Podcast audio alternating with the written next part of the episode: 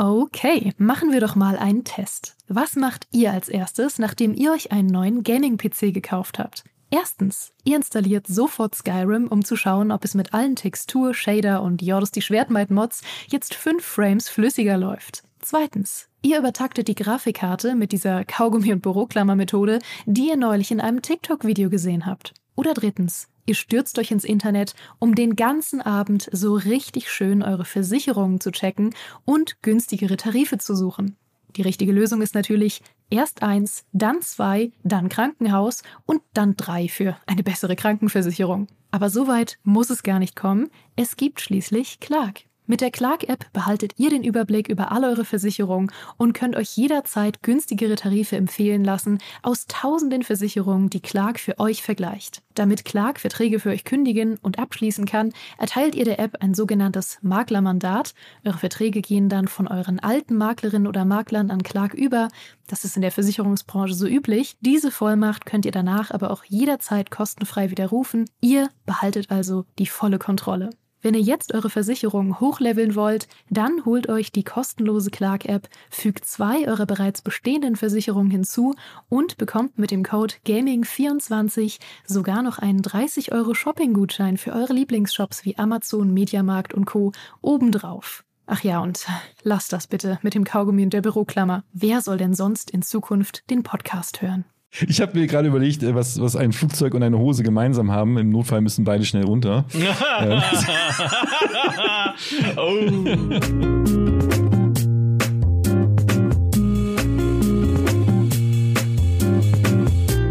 Manchmal werden Wünsche wahr, auch und vor allem hier im GameStar Podcast. In unserer Folge über die höchsten Aufwertungen der GameStar Geschichte hatte ich euch nämlich gefragt, ob ihr auch hinabwarten möchtet in den Sumpf von Bugs und Pay to Win mit einem Podcast über die höchsten Abwertungen der GameStar Geschichte. Und eure Antwort war, oh ja, Micha, sehr gerne, gib's uns. Wir wollen uns mal so richtig schlecht fühlen nach einem Podcast.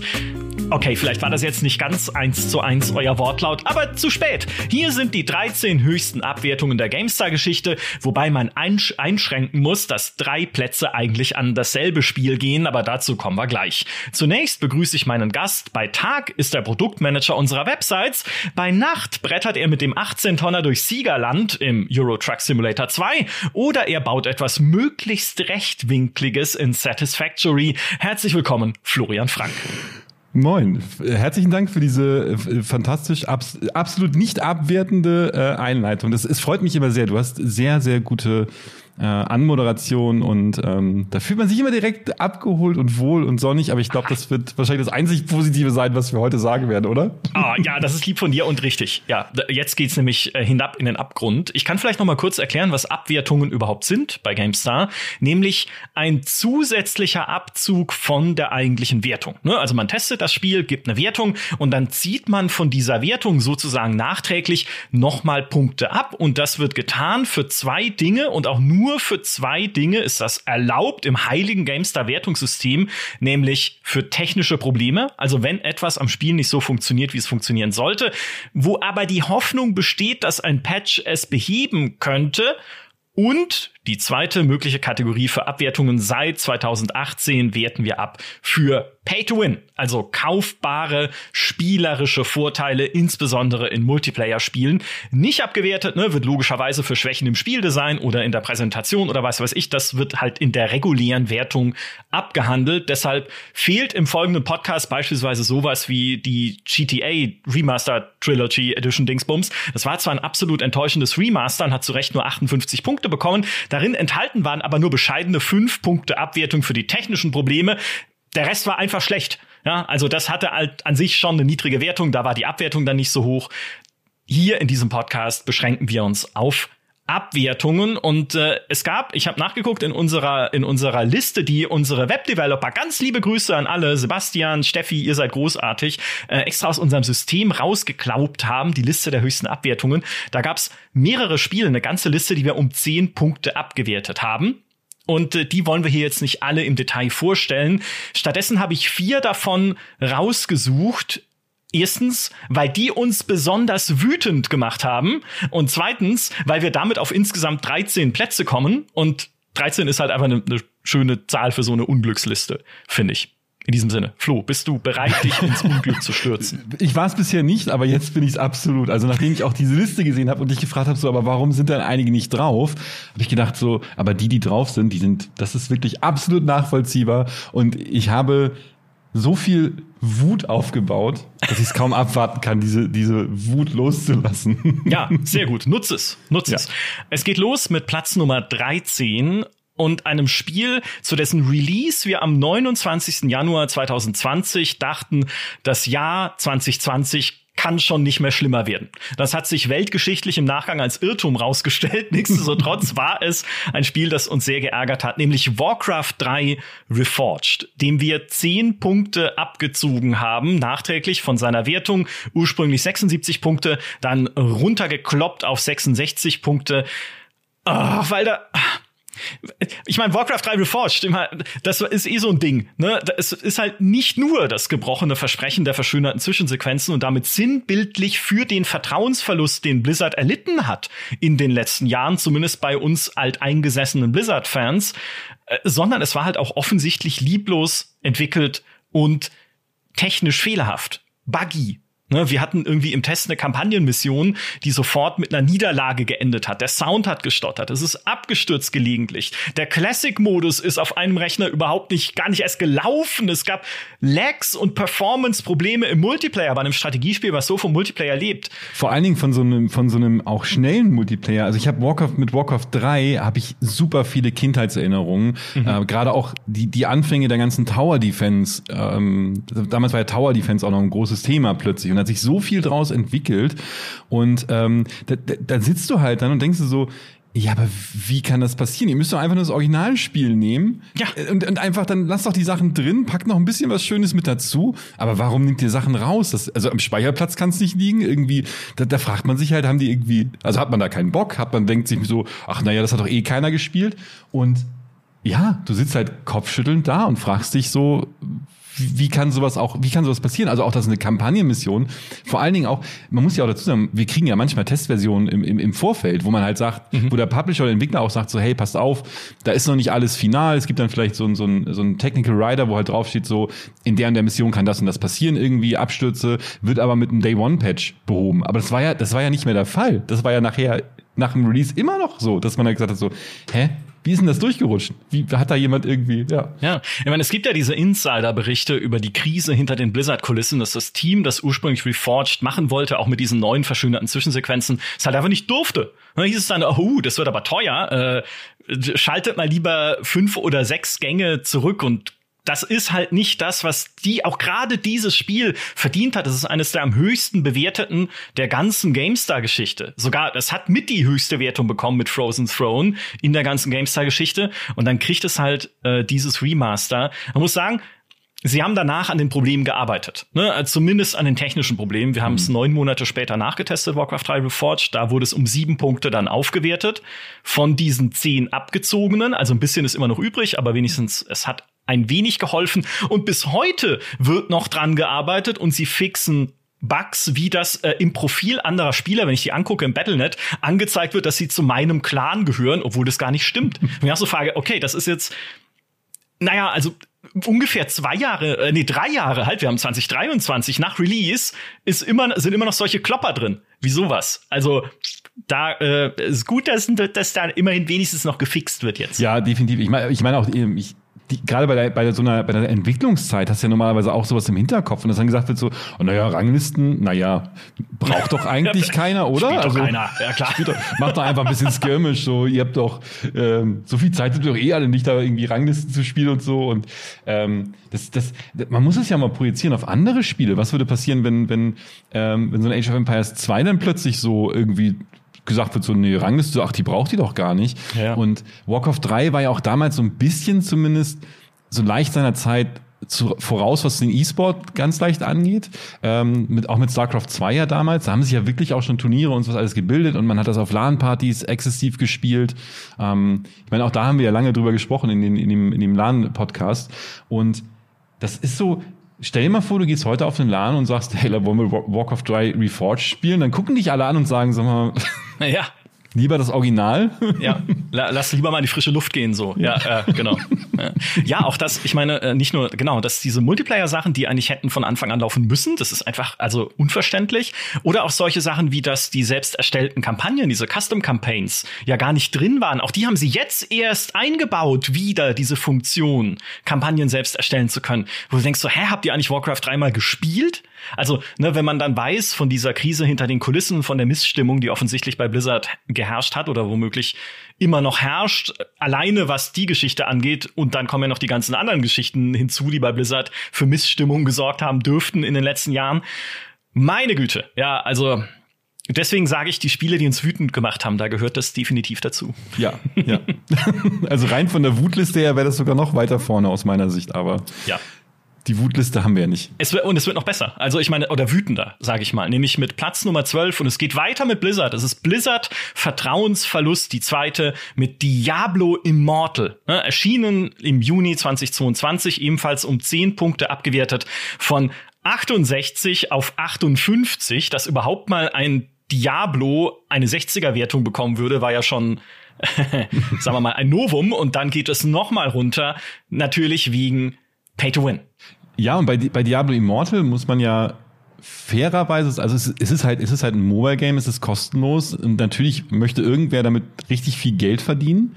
Ähm, das ist aber auch anders, geht, wird ja immer wieder gezeigt und ich fand Diablo, also ich war, ich war super skeptisch, weil ich habe sowieso schon mal sehr große Daumen und mein Kopf die ganze Zeit gesenkt zu halten ist, ja, ist auch nicht gut. das, was, was ich unbedingt so präferiere. Mhm. Ähm, und dann habe ich halt Diablo Immortal mal ausprobiert und ich kam halt nicht irgendwie dann nicht auf die Server drauf. Dann hat die ganze Battlenet-Verbindung ähm, vom Handy mit dem PC, da musste ich mich an den PC ransetzen und da irgendwas machen. Und das ist ja gar nicht mal so dieses große Problem aus meiner Sicht. Aber ich habe zum Beispiel auch an meinem Handy keinen Klinkenanstecker mehr. Also muss ich mir irgendwelche Bluetooth-Kopfhörer aufsetzen, die unbequem sitzen. Und dieses die, dieses Diablo-Gefühl kam bei mir nicht so wirklich hoch. Okay. Ähm, ich habe die, die Kampagne angefangen und dachte so, hey, okay, das macht eigentlich richtig Spaß. Bräuchte ich vielleicht ein Tablet dafür? Ähm, also Kollege Benedikt von der, von der Meinung hat sich das mit dem Tablet dann ja angeschaut und meinte, hey, das ist eigentlich richtig gut. Ähm, aber ich meine, der Hauptgrund für die Abwertung war ja eigentlich nicht so, dass wir gesagt haben, so, hm, naja, ist halt Technik, technisch gesehen okay. Also ich finde, es ist ja, es ist ja sogar, also ich fand ja auch, ähm, als ich damals in der Beta gespielt habe, auf meinem auf meinem Mikro-Handy, ich habe noch so ein altes iPhone, was äh, kleiner ist als meine Hand so ungefähr, aber es, es hat Spaß gemacht. Ja. Nur was wir dann halt gesehen haben, als es rausgekommen ist, ist einfach wie aggressiv und auch unerwartet aggressiv es monetarisiert ist. Unter anderem war ja Wyatt Cheng. Ne, wir erinnern uns alle an Wyatt Cheng, den kennt ihr, als er damals auf der BlizzCon Diablo Immortal angekündigt hat und dann sein verzweifeltes Don't You Guys Have Phones auf der Bühne gemurmelt hat. da hat er einem noch eher leid getan. Ja, also da finde ich, hat er auch viel äh, übel abgekriegt, was er nicht verdient hat. Aber dann war er derjenige, der in einem Reddit-Post geschrieben hat, dass es keine Möglichkeit geben wird, in Diablo Immortal Ausrüstung gegen Geld zu bekommen oder hochzustufen. Und das stimmt nicht, denn was verkaufen sie im Spiel? Edelsteine, die ein wesentlicher Teil der Charakterentwicklung sind. Und dann hat sich Wei Cheng hinterher versucht rauszureden damit, dass Edelsteine, ja, aber das, ist nicht das, was er unter Ausrüstung, also Gier meint, sondern das bezieht sich ja nur auf die zwölf Item-Slots, die man am Körper trägt im Spiel, also Helme, Rüstungen, Handschuhe und so weiter. Und du sagst, äh, also Kumpel, nein, das äh, sehe ich jetzt mal anders. Ne? Also wenn ihr Edelsteine verkauft, das ist schon mal das eine. Und dann sind selbst diese verkauften Edelsteine ja nicht eine garantiert hochwertige Belohnung, sondern von zufälliger Qualität. Im Shop steht zwar in Diablo Immortal, dass man, wenn man 50 legendäre Embleme eintauscht, einen 5-Sterne-Edelstein garantiert bekommt. Aber dann muss man das Kleingedruckte lesen, denn unter einem 5-Sterne-Edelstein versteht Diablo Immortal einen Edelstein der Stufen 2 bis 5. Und Stufe 2 hat 75% Drop-Chance, Stufe 5 hat 1%. Ja, also es gibt ja auch diese wunderschönen Geschichten, wie viel Geld Streamer ausgegeben haben um das zu bekommen, äh, was sie wollen. Es gab äh, Quinn69 beispielsweise, ein Streamer, der 15.000 Dollar in Diablo Immortal reingebuttert hat, bis er einen 5-Sterne-Edelstein bekommen hat. Also, Freunde, ja, sagt es doch wenigstens von Anfang an. Ja, das ist, genau, das ist nämlich dann, das, das, das, das wäre nämlich dann fair, wenn du halt sagst, so, hey, ne, ihr habt, diese Chance ist halt wirklich gering und dieses Kleingedruckte. Ähm, ich meine, 15.000, ich glaube, da gab es da gab's ja noch ein paar Streamer, die noch, die noch, die noch wesentlich mehr ausgegeben haben, weil da gab es ja nachher ja. auch diese ganzen, diese im PvP, die ganzen Raids, dass du wirklich das Beste haben willst, dass du da halt eigentlich ein halbes Vermögen reinbuttern musst. Ja. Und äh, ich habe mich ja tatsächlich auch ein bisschen mit so, mit so den ganzen Mobile Games und welche Ideen dahinter stecken ja so ein bisschen beschäftigt. Ich meine, es gibt ja auch so Mobile Games, die halt sagen so, hey, du kriegst halt hier irgendwie ähm, irgendwelche besonderen Gems, also irgendwelche Edelsteine, da kriegst du 100 Stück von. Aber was passiert natürlich am Ende? Ähm, du gibst die halt aus und die kosten halt immer irgendwie, also du brauchst eine Verbesserung, kostet 49 Edelsteine. Du sitzt nachher am Ende immer mit, mit so 5, 6, 7 Edelsteinen da, mit denen du nichts machen kannst. Und was wollen die natürlich? Dass du dann halt wieder Edelsteine neu kaufst. Das ist so ein, ein, ein perfides Spiel mit den, mit den Usern. Du fängst halt langsam an und denkst du, ach naja, komm, die fünf Euro, egal, warte ich, ist, ist, ist ja nicht, ist ja nicht schlimm.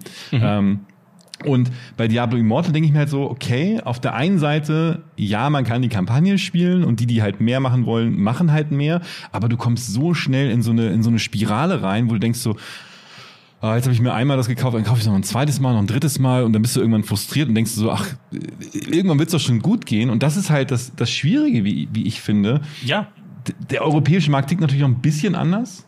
Ähm, aber ich finde es trotzdem, du hättest es charmanter lösen können, finde ich. Du Definitiv. Und ich finde auch, was die Kampagne angeht, wir hatten ja selbst geschrieben in unserer Begründung für diese 10 Punkte Abwertung, nur wer einzig die Kampagne erleben will, wird von Pay-to-Win-Mechaniken verschont. Ich finde nicht mal das stimmt. Denn was sie in die Kampagne eingebaut haben, sind ja diese Level-Gating-Mechanismen, dass ab einer bestimmten Stelle es nicht mehr weitergeht, bis du dann Level 40 erreicht hast oder 36. Also bis du dich mit was anderem beschäftigt hast in der Zwischenzeit als mit der eigentlichen Story-Kampagne. Also sie bauen da bewusst Pausen ein, damit du andere Spielbestandteile anschaust, zum Beispiel die Dungeons. Und wenn du in den Dungeons bessere Beute willst, brauchst du legendäre Embleme. Und wie bekommst du legendäre Embleme? Geld. Ne? Also sie bauen diese Pausen bewusst ein, um dich auch da wieder in Spielsysteme reinzuführen und reinzugängeln, mit denen sie Geld verdienen wollen. Ja, irgendwie müssen sie Geld verdienen, das verstehe ich, aber wie du vollkommen richtig sagst, man hätte es charmanter und äh, fairer machen können, transparenter. Was man leider dazu auch sagen muss, Diablo Immortal scheint sehr erfolgreich zu sein. Es soll bis November 2022 über 300 Millionen US-Dollar umgesetzt haben, also in nur fünf Monaten. Ach, sie fahren nicht schlecht damit, ha? Ja. Mhm. ja. Und das ist auch, das ist auch, ähm, ich weiß nicht, ob es am PC genauso einfach wäre. Ich meine, gut, wir sehen es bei FIFA mit den ganzen Pack-Openings zwar, mhm. aber am Handy merke ich das, wenn ich irgendwo was bezahle, wenn ich mir irgendwo was kaufe. Manchmal habe ich auch Apps, wo ich sage, ich möchte eine Werbefreiheit haben, weil ich den, den Entwickler unterstützen möchte. Und das kostet mich dann irgendwie fünf Euro. Ich kann an meinem Handy sagen, okay, ich kaufe mir das jetzt. Dann habe ich einmal ähm, die Gesichtserkennung, dann erkennt äh, mein, mein Android-Phone, alles klar, zack, das bist du. Ich drücke bestätigen und zack, ist das Geld von PayPal weg. Mhm. Und es geht so schnell und so reibungslos, weil ich die ganzen Daten hinterlegt habe, dass es einfach so ein Ding ist, wo du fast nicht nachdenken musst darüber, das zu machen. Und Natürlich kriege ich die PayPal-Benachrichtigung dann nicht irgendwie direkt übers Spiel gelegt, sondern es ist dann im Hintergrund. Ich denke dann in dem Moment auch gar nicht dran, weil ich mir denke, okay, cool, hat jetzt alles geklappt. Und das ist eine ganz, ganz gefährliche Mechanik in, in, dem, in dem Fall. Und deswegen weiß ich nicht, ob das am PC, wenn du dich dann doch nochmal bei PayPal einloggen musst, man kennt das bei Steam, wenn man irgendwas kauft, dass du dann nochmal zwei, drei Schritte machen musst und vielleicht nochmal ja. drüber nachdenkst. Am Handy ist es so ein ganz kurzes Ding. Oder Fingerabdruck. Einmal kurz, zack, Fingerabdruck, zack. Ja. Und schon sind zehn Euro weg. Ja, richtig. Das ist, das ist eine, eine äh, schlimme Falle, in die man gerade, du hast vollkommen recht, ne, gerade am Handy schnell rutschen kann. Aber hey, es gibt ja ein Spiel auf Platz 11 unserer Liste der höchsten Abwertungen der GameStar-Geschichte, von dem selbst Blizzard noch was lernen kann. Nochmal ein Action-Rollenspiel, nämlich Undecember. Undecember ist im Oktober 2022 erschienen, wurde ebenfalls von uns um 10 Punkte abgewertet, von 50 auf 40. Ups, also keine Angst, ihr habt, ihr verpasst nichts. Ja, und natürlich auch hier wieder wegen Pay to Win. Und äh, erstmal an December muss man sagen, da waren wir erstmal hoffnungsvoll, weil ja, es ist zwar ein Mobile Hack and Slay, was auf Steam gebracht wurde, aber es sah ganz gut aus. Man konnte so denken, na, vielleicht wird so ein Indie-Geheimtipp, aber da wussten wir halt noch nicht, wie es monetarisiert wird. Und die Monetarisierung in Undecember ist ich sag mal, die halten schon gerne die Hand auf in dem Spiel. Nicht nur kann man ähm, ein Starterpaket äh, direkt mit Echtgeld kaufen, oder halt mit der Bezahlwährung Diamanten. Man kann auch im Spiel für 10 Euro oder sogar ein bisschen über 10 Euro, wenn man es umrechnet auf die Diamantenkosten, ähm, 10,30 Euro sind es dann ungefähr, ein ein äh, Begleiterpad mieten, das Beute für einen einsammelt, verkauft oder zerlegt. Ne? Aber dafür zahlst du 10 Euro im Monat. Den Gildennamen zu ändern, kostet umgerechnet 51,60 Euro. Ja, den Gildennamen zu ändern. Du denkst, okay, Wahnsinn. Und dafür muss ich, soll ich so tief in die Tasche greifen. Du kannst ähm, deinen Stash erweitern, also deinen Lagerplatz für 12,90 Euro. Du kannst zusätzliche Inventarplätze kaufen. Und ich glaube, es sind nicht mal so viele. Es ist dann eine Reihe mehr, die dein Inventar bekommt oder so. Also es ist auf jeden Fall halt nicht, nicht elementar viel. Man kann es aber mehrfach machen. Und jede Erweiterung des Inventars kostet 2,50 Euro. Ein, also das sind, das sind Summen, ne? Wenn du, man darf natürlich so gar nicht, ne? das Spiel verschleiert das natürlich auch hinter mehreren Währungen. Du hast Diamanten, du kannst die Diamanten dann wieder tauschen in Rubine. Rubine findest du auch im Spiel. Also damit versucht es dann so äh, bisschen die Kosten zu verschleiern, wie es ja Pay, äh, Pay to Win sei schon Free-to-Play-Spiele häufiger machen. Aber ah. ja, das ist aber das ist aber tatsächlich so ein, so ein, so ein Ding, dieses Verschleiern auch wieder in, in, in dem Fall. Und ähm, das Spiel bombt dich ja dann auch mit Loot zu. Also du kriegst ja in jeder ja, Ecke dann ja, irgendwie was genau, und ja, ähm, denkst halt so, ja okay, das brauche ich bestimmt immer irgendwann. Natürlich suggeriert dir das Spiel so, hey, du hast hier richtig ein Item, was du jetzt noch gar nicht nutzen kannst, ähm, hat aber super gute Werte und dann denkst du, dann level dich halt noch ein bisschen darauf hin, bis ich das nutzen kann und ähm, dann, dann mehren sich deine Inventarplätze und du denkst dir so, ja, dann mache ich noch ein bisschen hier noch ein bisschen weiter, da noch ein bisschen weiter. Ähm, ich, ich erinnert mich ein bisschen an Fallout 76. ja, weil ja weil du ja auch dieses Prinzip da mit dem Stash halt eben hast, wo Klar. du halt sagst, okay, ich leg's auf meine, auf meine Bank zurück oder ich leg's irgendwo rein. Ähm, und irgendwann hast du natürlich auch keine, keine, keine Lust mehr, ähm, da die, die ganzen Loot einzusammeln. Also komm, ach, die 10 Euro im Monat, naja, die habe ich doch, die habe ich doch easy über. Und ja, das sind dann so, so wie du schon sagst, diese versteckten Kosten fallen plötzlich. Und irgendwann merkst du auch gar nicht mehr, denkst du so, ja gut, ich habe jetzt hier noch, ich habe jetzt noch 30 Diamanten, dann wandle ich die nochmal irgendwie hier um. Äh, dann kriege ich die Währung, dann kann ich mir das Item kaufen und das brauche ich aber zwei Level später schon gar nicht mehr. Mhm. Und dann sitzt du da und denkst so, hm, ja. Und es geht ja noch weiter, ne? Es gibt ja für Undecember unter anderem noch einen Season Pass, der als eine der, der, der Vorteile dieses Season Passes ist es, dass man zusätzliche Verkaufsplätze bekommt im, tada, Echtgeld-Auktionshaus. Yeah, dem beliebtesten Feature von Action-Rollenspielen seit Diablo 3. Auch das ist drin. Plus, am Anfang ist es äh, relativ easy, ne? so typisch Free-to-Play-mäßig erstmal reingelockt, erstmal das Dopamin in Fluss gebracht. Es wird aber später echt richtig schwer. Also Kapitelbosse werden richtig, richtig schwer. Und wenn du stirbst bei denen, kannst du dich entweder weit weg in der Stadt wiederbeleben und dann halt zurücklaufen oder du belebst dich an Ort und Stelle wieder und weißt du, was es kostet? Na? Geld. also auch da gibt's wieder ein Item, was du auch gegen Echtgeld kaufen kannst. Ja, also manche Sachen kann man sich dann auch mit diesen Rubinen kaufen, die man findet. Da findest du aber gar nicht so viele von. Also auch da wieder, es ist sehr aggressiv monetarisiert. Aber, und das, ähm, das Überraschende ist, es wird gespielt. Also auch gerade vorhin, als ich geguckt habe, äh, vor unserer Aufnahme, spielen das immer noch über 8000 gleichzeitig aktive Spielerinnen und Spieler auf Steam. Und mhm. daraus spricht für mich auch immer noch diese riesige Sehnsucht nach neuen Action-Rollenspielen. Es gibt einfach in dem Bereich nicht so viel und auch nicht so viel Gutes, dass jedes neue Ding, was rauskommt, automatisch Leute drin hat, ne, die da drauf Bock haben und die sagen, völlig zu Recht, ich ja auch, ne, die sagen, okay, ich will halt mal wieder so ein Spiel erleben, mir macht es einfach Spaß, die Beute zu sammeln und das kapitalisieren dann solche Spiele wie Undecember und deswegen ja. lass mich doppelt wütend. Definitiv. Und was noch dazu kommt, ähm, du hast ja meistens auch zu Beginn gar nicht mal so dieses, das, es wird ja gar nicht so ins Gesicht gedrückt, sondern du wirst ja erstmal reingeloggt. Du kriegst ja erstmal so ein paar Sachen. Hier hast du noch mal ein paar Diamanten, weil du dich heute eingeloggt hast. Ähm, und du kriegst noch mal das und hier noch mal. Und du kommst ja am Anfang gut voran. Du denkst so, ist ja eigentlich ein cooles Spiel. Macht ja. ja eigentlich Spaß. Und je weiter du kommst, desto mehr sagt der Shop dann plötzlich so oder das Spiel, Ach ja, übrigens, wir haben da noch was ganz Besonderes für dich. Ähm, und das ist hier nochmal ein extra Ding vom Spiel. Also du wirst ja langsam mehr und mehr da an die Inhalte herangeführt, äh, für die du nachher am Ende bezahlen musst auch. Ja. Und ja, wo du halt auch denkst, hm, Ja. hm, und dann denkst du, jetzt bin ich, jetzt bin ich schon so weit, jetzt habe ich eine coole Gilde, mit der man abends auch mal was zusammen macht irgendwie.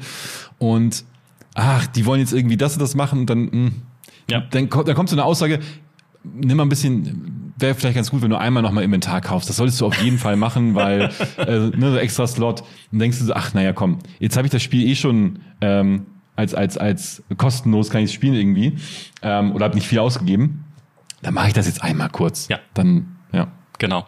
Dieser Podcast verlängert sich zum Glück kostenlos, nämlich mit Platz 10 und einem Spiel, das endlich mal nicht wegen Pay-to-Win abgestraft wurde, sondern wegen Bugs, Abstürzen und Performance-Problemen haben wir 10 Punkte abgezogen bei Call of Duty Warzone 2. Ursprünglich 84 Punkte, dann nach der Abstrafung noch 74 Punkte. Alter, und was also, wie ist das denn äh, rausgekommen? Es vergeht bis heute keine Woche, ohne dass entweder wir oder die Redaktion von Mein MMO oder jemand anders da draußen im Internet irgendein Video findet über irgendeinen neuen dummen Bug.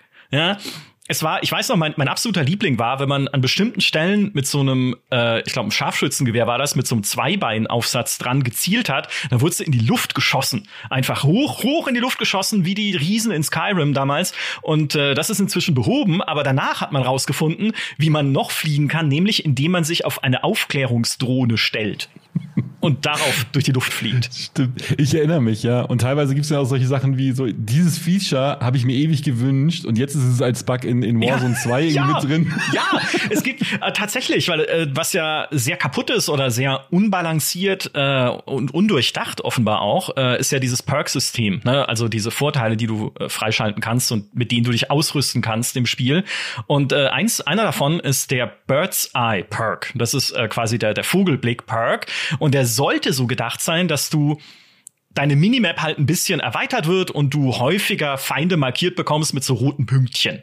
Was der Bird's Eye Perk aber tatsächlich macht, ist, dass er dir fälschlicherweise Zugriff gibt auf den Drohnenaufklärungsradius aller anderen Spieler und Teams in dieser Partie, also auch deiner Feinde.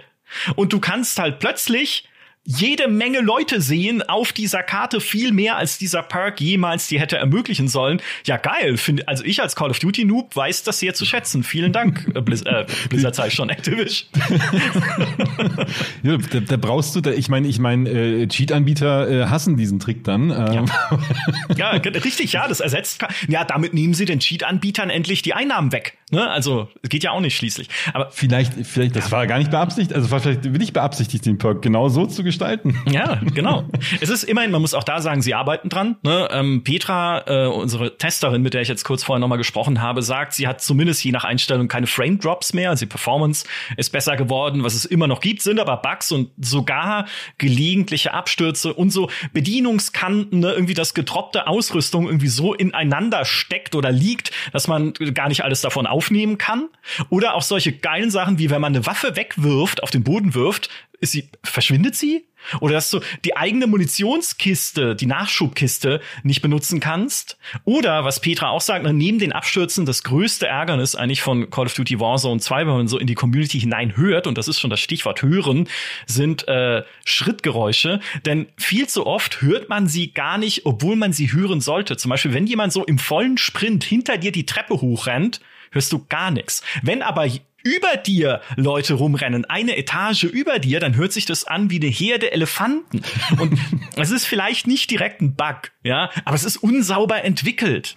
Und Ja. es geht schon, es kursiert in der Warzone 2 Community schon dieser Scherz, dass es ein Bug ist, wenn man Schritte hört. Das kann ja so nicht gedacht sein. Ja, also das ist, also es gibt immer noch genügend Ärgernisse in den Ja, Dingen. ja das, ist, das ist schade und, und bitter. Und gerade Sound ist, ist, ein, ist ein echt wichtiger, wichtiger Punkt. Und andere Battle Royale-Titel hatten damit auch lange zu kämpfen gehabt. Ja, stimmt, ähm, ja. Auch, auch, auch ein PUBG, ähm, was damals ja noch relativ neu war, was aus dem Mod entstanden ist, hatte ewig lange Soundprobleme, teilweise auch immer noch. Und da denkt man sich halt, okay, gut, die haben das Studio irgendwann mit der Zeit vergrößert, aber doch nicht, aber bei Warzone, da stehen noch Veteranen dahinter. Ex- Also wirklich Leute, die das seit, seit Jahren, Jahrzehnten irgendwie machen und auch, auch das erste Warzone war ja gut. Das hat sich ja wirklich gut entwickelt. Es hat Spaß gemacht. Man hatte, ähm, ich hatte, ich habe ja, ich habe Warzone, den, also den ersten habe ich ja auch ähm, lange immer gespielt gehabt und so. Mhm. Und ich hatte nie Probleme gehabt. Das hat immer Spaß. Du bist halt rein. Natürlich mit den ganzen Perks und so, das ist ein bisschen umständlich, wenn du hochleveln musst. Aber technisch gesehen lief das bei mir immer rund. Und ähm, dann, dann frage ich mich halt,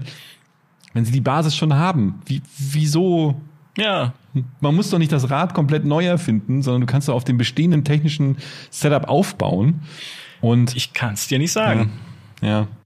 Tja. Aber ich kann mir, ich kann mir vorstellen, wenn sie dann arbeiten, dann wird es bestimmt mal irgendwann wieder nochmal einen Nachtest geben. Kann ich mir zum, hoffe ich zumindest, dass man halt sagt, okay, hey, die zehn Punkte Abwertung haben sich erledigt. Ja. Das ist jetzt wirklich ein gutes Spiel. Und dann haben wir auch eine gute Wertung, finde ich. Glaube ich auch. Ich, äh, die, ähm, ich kann dir zumindest sagen, dass es in der Redaktion sehr viel gespielt wird, denn als ich Petra gefragt habe, so, hey, spielst du eigentlich noch Warzone 2, meinte sie so, die richtige Frage wäre, wann spielt sie nicht Warzone 2?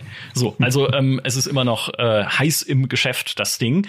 Wir gehen weiter mit einem Spiel, das ebenfalls abgewertet wurde wegen technischer Probleme und zwar sogar um elf Punkte. Und das ist ganz frisch aus dem Dezember 2022, The Callisto-Protokoll.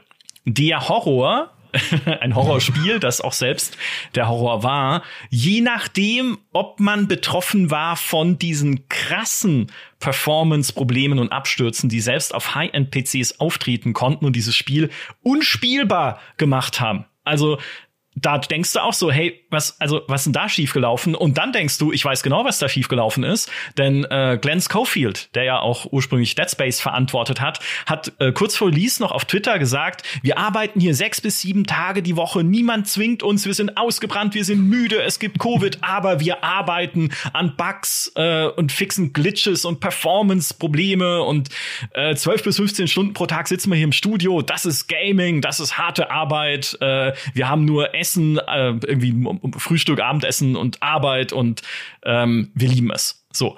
Da hat er viel Kritik für bekommen, ne, dass er Crunch so verharmlost. Der hat sich danach auch entschuldigt, aber ehrlich gesagt, wenn ich das höre, wundert mich gar nichts ne, dass dann das Spiel in dem Zustand rauskommt. Ja, das ist halt, das ist halt so schade, finde ich zumindest, weil ähm, du du steckst da so viel Leidenschaft rein, so viel Energie auch und ähm, denkst halt so, ey, wir erschaffen hier ein wirklich cooles ähm, cooles Setting, weil das das Setting es ist ja, es ist ja ein interessantes, spannendes Setting. Und dann sitzt du da als Entwickler und denkst du so, richtig cool, ich habe richtig Bock drauf. Ähm, die, die ersten Sachen, die gezeigt werden, kommen bei der Community mega gut an, die freuen sich da alle drauf und, und können es kaum abwarten. Ähm, und dann kommst du plötzlich in diesen Moment, wo es heißt, ja, wir müssen aber releasen, mhm. wir haben jetzt noch vier Wochen Zeit und ähm, die Liste an Bugs ist so endlos lang, dass wir langsam anfangen müssen zu priorisieren nach den wichtigsten Bugs und wir genau wissen, wir schaffen es nicht. Und na, dann würdest du, also als Entwickler gehst du ja eigentlich dann hin und sagst, ja, aber sollten wir es dann nicht verschieben? Nee, geht nicht weil ja. wir haben diese Deadline einzuhalten. Wir haben es sich vielleicht schon ein, zwei Mal verschoben. Macht so gut ihr könnt und ähm, ey, ihr kriegt auch eine Pizza hier hingestellt, wenn ihr. ja, ja, und das ist genau das Ding. Eigentlich am Ende, klar, natürlich das Weihnachtsgeschäft muss mitgenommen werden. Da kaufen die Leute am meisten Spiele und spielen auch dann entspannt über die Holidays, über die Feiertage. Aber was passiert? Trotzdem wirst du halt begraben unter schlechten Steam-Reviews, wenn du ein Spiel auf dem PC in dem Zustand rausbringst. Und du wirst verewigt hier in einem GameStar-Podcast über die höchsten Abwertungen. Ja, auch da, ich meine, das Spiel an sich, das habe ich jetzt vorhin gar nicht gesagt, ist ja so schlecht nicht. Wir haben dem 75 Punkte gegeben, nach der Abwertung sind es noch 64. Aber du machst dir damit deinen eigenen Start kaputt. Und da frage ich mich trotzdem immer wieder, wäre es dann nicht vielleicht doch besser gewesen, es noch um ein paar Wochen nach hinten zu drücken? Aber naja gut, so leicht ist es dann halt in vielen Fällen doch wieder nicht. Auch wenn dann irgendwie eine Konsolenversion noch kommt und der Handel hat schon Regalplatz reserviert für die, für die Schächtelchen, um sie da reinzustellen und so. Ich weiß, dass da viel dranhängt, aber ach, es ist immer wieder ärgerlich. Und weißt du, was auch ärgerlich ist bei The Callisto-Protokoll? Denn ja. die technischen Probleme an sich, die Performance-Probleme, Frame-Rate-Einbrüche, ähm, das ist das macht eigentlich nur zehn Punkte dieser Abwertung aus, aber elf Punkte. Der eine Punkt, der noch dazukommt sozusagen, ist die schlechte Abmischung und mangelnde Lippensynchronität bei der deutschen Tonspur. Und ich habe gestern, also ich kann ja, muss ja dazu sagen, ich ertrage solche Horrorspiele einfach nicht, weil ich zu schreckhaft bin. Aber ich habe gestern extra reingespielt, um mir das mal anzugucken. Alter, ja, wenn du du hörst die, die Dialogzeile eine Sekunde oder mehr, bevor der Charakter in der Zwischensequenz die Lippen bewegt. Oh nein. Es kann nicht sein. Also in der deutschen Version, die englische passt, ne? Aber wie, also wie übereilt muss man diese Version da reingeprügelt haben, um, also, dass sowas sein kann. Es ist, es ist tatsächlich, ähm, da habe ich, da habe ich mal ein Interview geführt mit ähm, äh, zum Bausimulator. Ich meine, das passt jetzt überhaupt nicht zu Callisto-Protokoll. ja. Bis ich es erzählt ja, habe. Was Baustellen angeht, ne, kann man schon. Doch, stimmt. Die Überleitung hätte ich machen können, ja. Deswegen äh, bist du Head of Podcast und nicht nur ab und zu Gast. Ähm, aber die haben halt eben auch gesagt, sie, sie haben in der Unity, haben sie ein extra Plugin oder Modul dazu gekauft, was sich um Lippensynchronisation Ja, richtig. extra kümmert. Genau. Und da, natürlich sieht das, natürlich ist es ein Double A Titel, ähm, aber da sieht das halt halbwegs oder sieht es vernünftig aus. Du sitzt da halt eben und hast die Immersion, aber wenn sich die Lippen nicht bewegen, denke ich mir so, hä, warte mal, muss ich irgendwo an meinen Audio-Settings gerade was umstellen? Und ja, verdient einen Punkt. Ich hätte wahrscheinlich sogar Ja. Gesagt, mach doch zwei draus. Ja. Ähm, aber ja. Ja. ist schade, schade. Ja, mal gucken, was noch gepatcht wird. Auch da, sie arbeiten dran. Zumindest technisch gesehen läuft's bei mir gut. Aber das war ja auch ein bisschen unsere Falle, die, in die wir getappt sind beim Test. Weil bei unserem Tester lief's auch gut. Weil er hatte halt irgendwie einen High-End-PC, auf dem das Spiel hier einmal gewürfelt gut läuft. Und ich habe auch einen, auf dem es gut läuft. Ähm, aber sie haben auch schon Patches veröffentlicht. Sie haben auch einmal irgendwie, hat der Glenn Schofield noch gesagt, ein Teil der Fehler oder das Stottern auf High-End-PCs lag daran, dass sie sich verpatcht haben. Also sie haben die falsche Datei gepatcht. Auch geil, so, wenn das passiert. ähm, weil übereilt gehandelt wurde. Ja, natürlich wird übereilt gehandelt, wenn du dein Team crunchen lässt, Glenn. Ja, das kommt ja dann dabei raus, genau solche Probleme. Also auch da wieder ein bisschen ein, naja, eine selbst, selbst geschaufelte äh, Hürde, die sie sich da aufgehäuft haben. Selbst geschaufelt hat sich auch Konami so einiges mit dem Spiel auf Platz 8, das ist nämlich eFootball 2022 oder inzwischen eFootball 2023 oder wann auch immer ihr diesen Podcast hört, die entsprechende Jahreszahl, weil es ein Service-Game ist, was immer von Jahr zu Jahr weiterläuft. Gestartet ist es damals im äh, Jahr 2021 am 13. Sep 30. September. Und äh, das hat minus 15 Punkte für uns bekommen. 15 Punkte abgezogen. Und jetzt pass auf, das hat die Wertung gesenkt auf 13 Punkte. 13 von 100. Das hat nämlich ursprünglich sowieso nur 28 Punkte gekriegt, das Spiel. Und dann haben wir von denen nochmal 15 abgezogen. Das größte Desaster. Nicht nur der Fußball, sondern ich möchte fast sagen, der, der GameStar-Bewertungsgeschichte ist dieses äh, eFootball 2022. Es, es stellt aber immerhin bei uns jede Menge Rekorde auf. Ja, das ist richtig, ja. Ja, und äh, äh, gut, dass du sagst, weil es ist das Spiel, wenn ihr unseren anderen Podcast mit den höchsten Aufwertungen gehört habt, ist das Spiel, das die höchste Aufwertung der GameStar-Geschichte bekommen hat, danach im Nachtest, weil viele seiner spielerischen Schwächen, also es war so, es spielte sich so komisch träge, ne? Also irgendwie gar nicht wie Pro Evo, so super flüssig und die eigentliche Stärke, die sie früher hatten, Konami in den Pro Evo Spielen, die hat man da gar nicht gemerkt und das haben sie aber echt verbessert. Also inzwischen ist es auch ein echt gut spielbares Fußballspiel, zumindest im Kern. Dafür haben wir 30 Punkte aufgewertet. Das ist Rekord. Ähm, jetzt steht's halt bei 58 Punkten. Das ist immer noch nicht äh, super geil. Minus 15 Punkte dann nochmal für die für Pay to Win. Denn das ist das eigentliche Problem. Die ganze, ja, die ganze Pay-to-Win-Geschichte, die hier noch aggressiver ist als in FIFA Ultimate Team. Und das muss man erstmal schaffen. Also Ja. man, man denkt ja immer, wie kann sowas zu toppen sein, aber ähm, Ja. das ist, es, es funktioniert tatsächlich äh, erstaunlich gut, Ja. das noch zu toppen. Ah, da kommen wir noch in ganz andere Gefilde hier in diesem in dieser Liste. Muss ich sagen. Stimmt, Später. Stimmt. Ja. ja, ja, das wird, das wird großartig. Also für alle, die es nicht kennen, um das nochmal kurz zusammenzufassen, wir hatten da bei den höchsten Abwert, äh, bei den höchsten Aufwertungen schon drüber gesprochen. Äh, man bekommt Punkte, das sind die Währung, das ist die Währung im Spiel, mit dem man äh, in so einem Ultimate Team ähnlichen Modus sich auch Spieler zusammenkauft. Ne, so Starspieler und Starspieler sind halt per se schon sehr, sehr teuer. Und dann gibt's noch Eventspieler, besondere Spieler, die ähm, man aus Lootboxen zieht und die teilweise noch stärker sind als die eigentlichen Starspieler und die sind mit der Gratiswährung überhaupt nicht kaufbar. Also die kriegst du dann nur, wenn du halt Geld in dieses Spiel investierst. Und da haben wir dann auch so gesagt, Alter, also wenigstens das Feigenblatt, dass man alles freispielen kann, könntet ihr euch doch noch geben in diesem Pro Evo. Aber ja, die besten Spieler stecken hinter Endgame-Käufen. End Endgame, hinter Echtgeldkäufen. Im Endgame dann, wenn man so weit kommt. Echt, echt Geld im Endgame, ja. Echtgeld im Endgame, finde ich. Das ist eigentlich ein cooler, ist ein cooler Bandname. Ja, ich, aber ich stelle ich stell ihn gerne frei, den Bandnamen. Also wenn, wenn es so eine Band gibt, ich möchte bitte aufs erste Konzert eingeladen werden und eine Autogrammkarte. Von Echtgeld im Endgame. Heute mit äh, Platz 7 Wolzen, ihrem neuen Hit. Und damit geht's weiter. Äh, Platz Nummer 7 nach eFootball äh, trägt oder gebührt Wolzen Lords of Mayhem am 13. Februar 2020 erschienen, knapp nach meinem Geburtstag, Glück gehabt. 15 Punkte Abzug äh, bekommen für alle Probleme, die man haben kann, was Technik angeht. Es ist ein katastrophaler Launch gewesen von diesem Action-Rollenspiel. Auch da wieder ein Spiel, von dem wir, auf das wir uns gefreut haben. Ne? Auch es gibt halt nicht so viele Action-Rollenspiele. Und dann bricht es einfach zusammen am Anfang. Die Entwickler sagen später, das lag auch daran, dass es so einen riesigen Ansturm gab auf das Spiel. Also es haben ja irgendwie, also gerade zum Start auf Steam über 127.000 Leute gleichzeitig versucht, Wolzen zu spielen. Das war in den Top 3 auf Steam insgesamt. Das muss man erstmal schaffen. Und das hatten sie nach eigener Aussage nicht erwartet. Dann sind die Verbindungen abgebrochen. Die Datenbanken sind zusammengebrochen, sodass in der Spielwelt Bosse verschwunden sind oder die Spielwelt an sich auch verschwunden ist. Items konnten verschwinden. Es gab reproduzierbare Abstürze bei bestimmten Zaubern. Das Kosmetiksystem war kaputt. Das Audio hatte Aussetzer. Die KI war kaputt. Also es war eine, das war eine, eine schreckliche Baustelle. Da, da, da habe ich auch gerade wieder ein Flashback. Äh, da haben wir nämlich auch schon mal drüber gesprochen. Ja.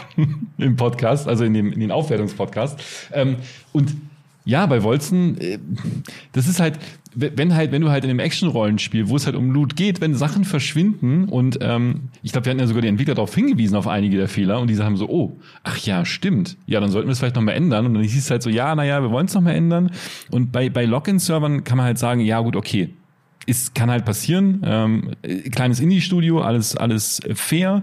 Ähm, dass man halt ein bisschen warten muss in so einer Warteschlange, wie bei großen MMOs, wo dann steht Warteschlangenplatz Nummer 15.000. Zum Glück haben sie nicht gesagt, hey, mit zwei Euro mhm. rutschen noch mal 5.000 Plätze nach oben. Ja, ja genau. Hoffentlich hört das, das keiner. Äh, wär, ja, das kommt auch noch. Ja. ja ähm, aber auch da sieht man mal wieder, wie im Laufe der Zeit, wenn ein Spiel zu früh rauskommt, was du denn für Probleme plötzlich hast. Ja klar. Das und das, das ist halt auch, und das ist halt wahrscheinlich auch, ich weiß nicht, wie viel, ob es da Crunch gab.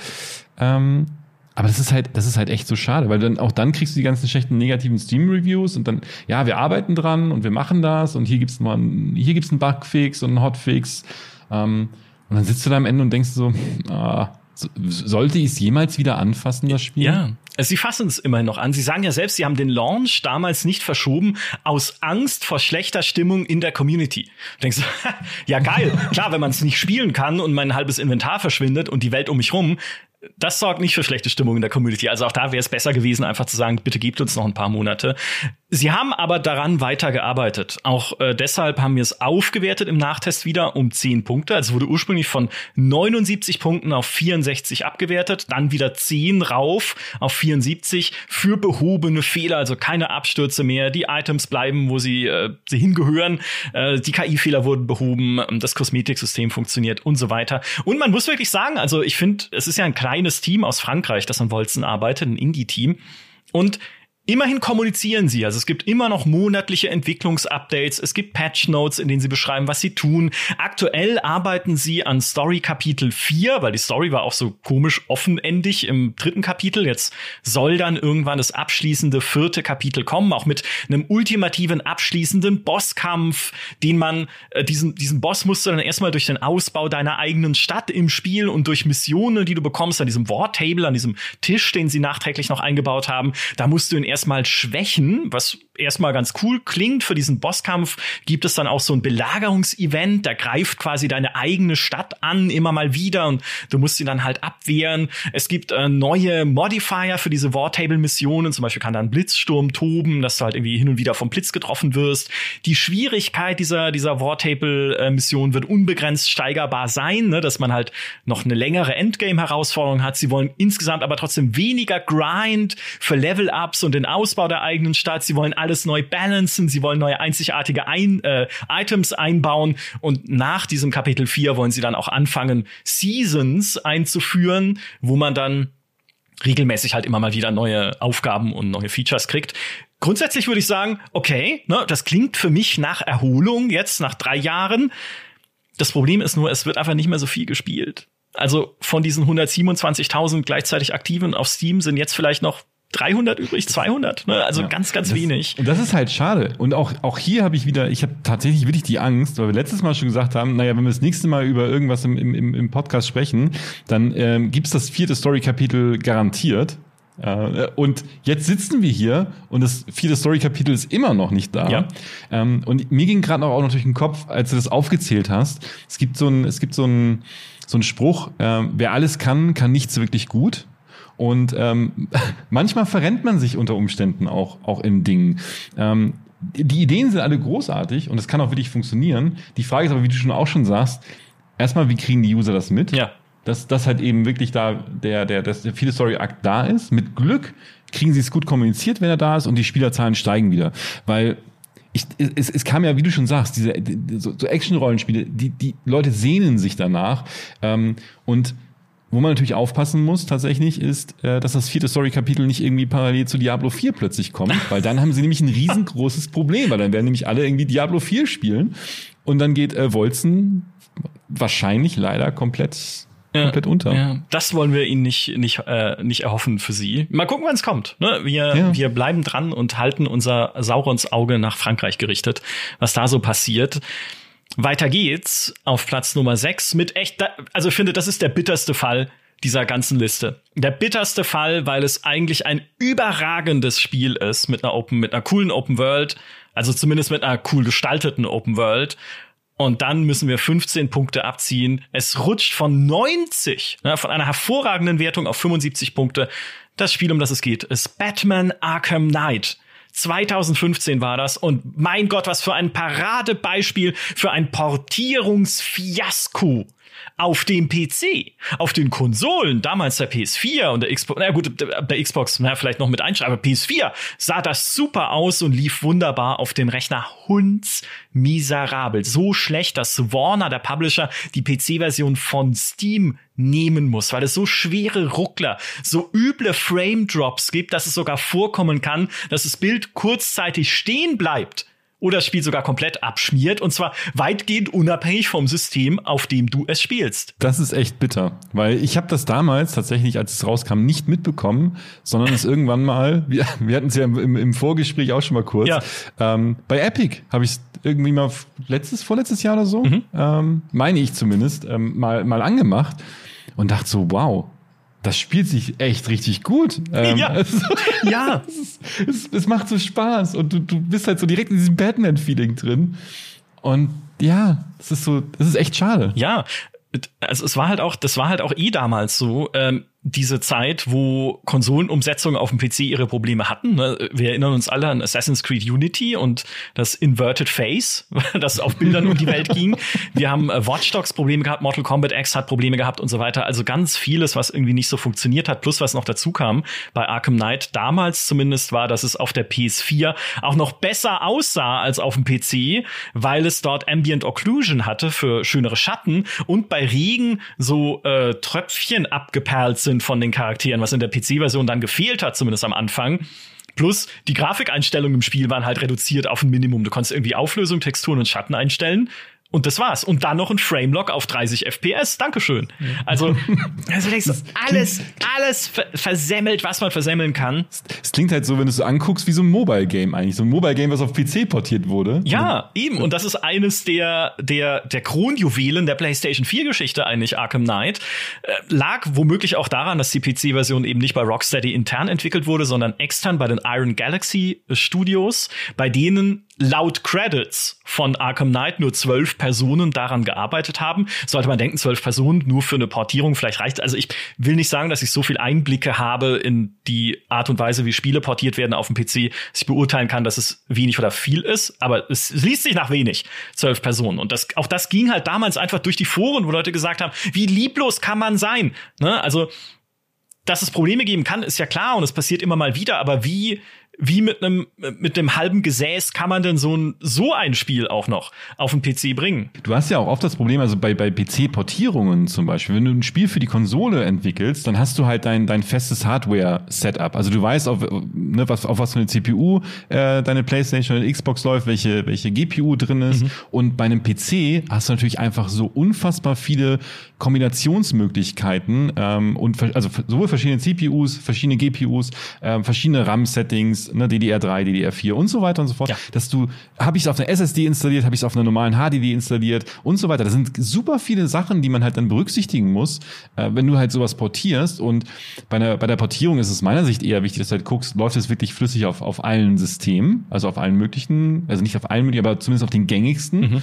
Ähm, und da entstehen aus die, die, die größten Fehler. Ja. Weil äh, am Ende sprechen wir einfach nur von einem, eigentlich nur von einem Dateipaket. Ja, diese Skalierbarkeit ist ein ganz wichtiger Faktor. Wir haben damals auch einen Report verfasst äh, mit dem schönen Titel Light Plattform PC, also nicht Light mit T, sondern Light wie der, der Schmerz äh, Plattform PC mit äh, unter anderem den Jan Klose von Deck 13, der uns da Input gegeben hat und Wolfgang Engel, einem Grafikexperten, der vier Jahre lang in der Engine-Abteilung von Rockstar gearbeitet hat und unter anderem Grafikprogrammierung lehrt, hat Bücher geschrieben über Grafiktechnologie, er arbeitet heute bei The Forge Interactive. Das ist so ein Grafikberatungsunternehmen, das entweder komplett neue oder eigene Engines für Spieleprojekte baut, wenn man die anheuert, oder bestehende Engines an die Bedürfnisse von dem Projekt anpasst. Also kurz gesagt, Wolfgang Engel hat echt Ahnung von Grafik und Jan natürlich auch als äh, Chef und Mitgründer von Deck 13.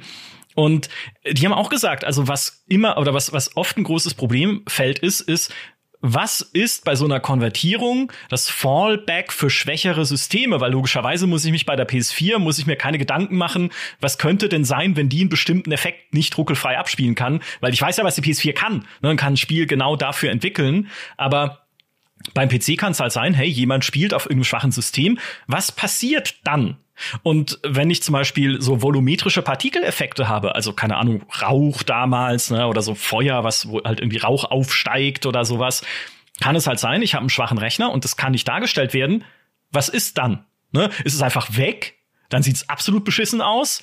Oder benutze ich stattdessen so Billboards, so flache, zweidimensionale Sprite-Grafiken, die dem Betrachter zugewandt sind und halt so aussehen wie volumetrische Effekte, es aber gar nicht sind. Aber wenn man das macht, wie kriegt man dann das so hin, dass beides ähnlich gut ausschaut? Man will ja auch nicht ne, einfach nur irgendwas reinklatschen. Also diese Fallback-Lösungen für schwächere Systeme, das ist immer ein Problem. Und dann gibt's halt auch so spezifische Geschichten, was zumindest damalige Konsolenumsetzungen anging. Heute sind die Architekturen ähnlicher, aber Grafikspeicher zum Beispiel war ein Problem auf dem PC, weil die Konsolen und die PlayStation zum Beispiel konnten bis zu 5 Gigabyte Grafikspeicher zur Verfügung stellen, schwächere Grafikkarten auf dem PC, aber nur ein Gigabyte, ne, nur 20 Prozent des Wertes, den du auf der Konsole hast. Das musst du halt erstmal berücksichtigen. Gleiches gilt beim Multithreading. Ne? Die PS4 konnte sechs ihrer acht Kerne für Spiele nutzen. Viele Rechner zum damaligen Zeitpunkt hatten nur vier Kern-CPUs überhaupt. Ja? Also all diese Dinge musst du anders denken bei einer Konsolenkonvertierung. Die gute Nachricht kam von Deck 13. Umgekehrt kann es auch Probleme geben. Sie mussten damals für Venetica die Texturauflösung halbieren, weil die PlayStation 3 nicht so viel Texturspeicher anbieten konnte. Nehmt das, Konsolen, Leute. Ja. Aber Ah, so, so viele Stolperfallen, in die du, in die du tappen kannst. Und du, Flo, hast sie alle umgangen, indem du Arkham Knight einfach ein paar Jahre später gespielt hast, als die Hardware stark genug war, dass diese Probleme einfach nicht mehr auftauchen konnten. Ja. Und ich, ich, und ich kann es jedem äh, wärmstens empfehlen, weil es macht wirklich, wirklich Ja. Spaß. Ja, ich bin, ich bin kein Batman-Fan, aber ich würde dir vollkommen zustimmen. Wir haben es auch damals schon äh, als die neue Verkaufsversion dann auf Steam kam mit mehreren Fixes drin, aufgewertet um fünf Punkte. Also es lief immer noch nicht hundertprozentig flüssig und stabil, aber zumindest besser. Heute muss man sagen, kannst du es easy spielen. Ja, also jetzt, jetzt läuft's. Jetzt ist auch auf Steam die Bewertung inzwischen bei 89 Prozent positive Daumen hoch. Also das ist schon eine Aussage.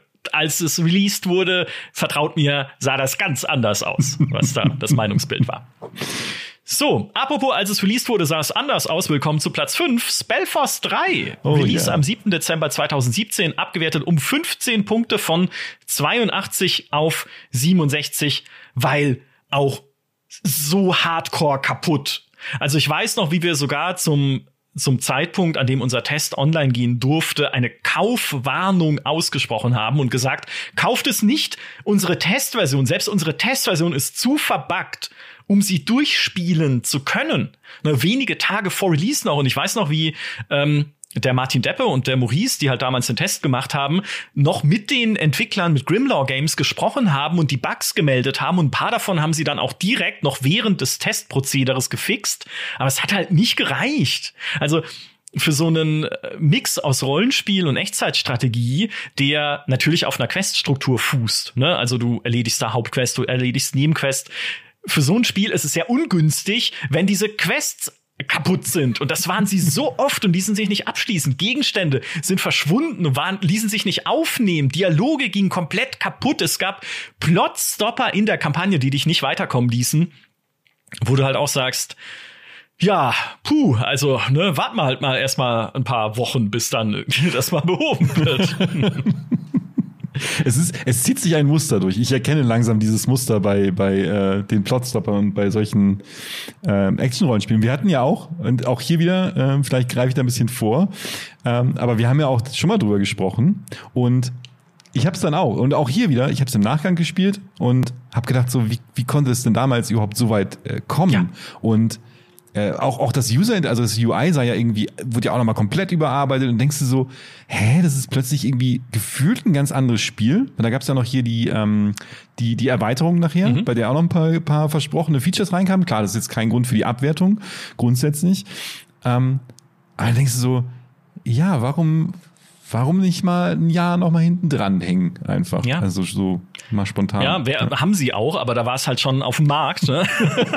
Weil sie haben ja, ne, wie du richtig sagst, sie haben weiter daran gearbeitet. Es kam ja dann auch die Spellforce 3 Reforced äh, Edition, ein wunderschöner Seitenhieb auf Warcraft 3 Reforged, auch bewusst, ja, äh, vom Publisher. Aber hey, es hat geklappt, ja.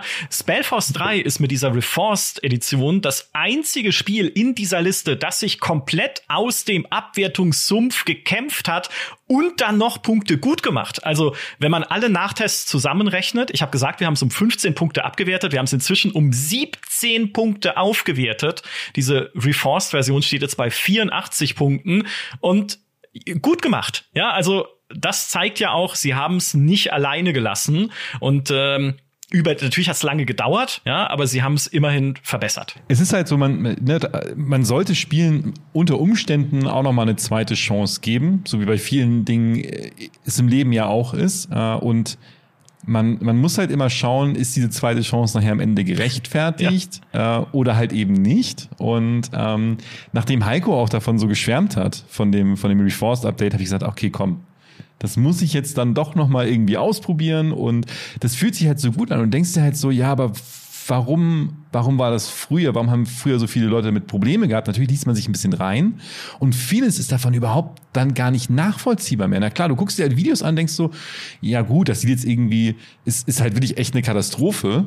Ähm, und dann ich finde, auch damit können äh, Publisher und Entwickler auch wieder ein Stück weit Vertrauen zurückgewinnen, ja. indem sie halt sagen so, hey, es tut uns leid, wir machen es in Zukunft besser ähm, und bitte, bitte seid uns nicht böse. Mhm. Ähm, ja, und dann denke ich mir, hm, vielleicht sollten sich andere Publisher äh, davon auch mal eine Scheibe abschneiden. Weil ich glaube, das, was jetzt kommt, äh, da hat niemand mehr drüber nachgedacht nachher am Ende, oder? Oh ja, pass auf. Aber bevor wir dazu kommen, es gibt noch ja. äh, eines, was ich sagen muss bei Spellforce, denn wir haben danach auch natürlich mit Grimlaw Games geredet und sie haben auch gesagt, so, ja, was schiefgelaufen ist, sie haben sich übernommen. Ne? Sie waren am Anfang relativ kleines Team und dieses Projekt, ein Rollen- und Echtzeitstrategiespiel mit einer langen Kampagne, 3D-Landschaften, wunderschön gebauten Landschaften auch und so weiter. Es war einfach zu viel. Das haben sie dann gemerkt, das hätten sie so nicht machen sollen. Plus, äh, sie haben gelernt, dass sie auch die QA früher hinzuziehen müssen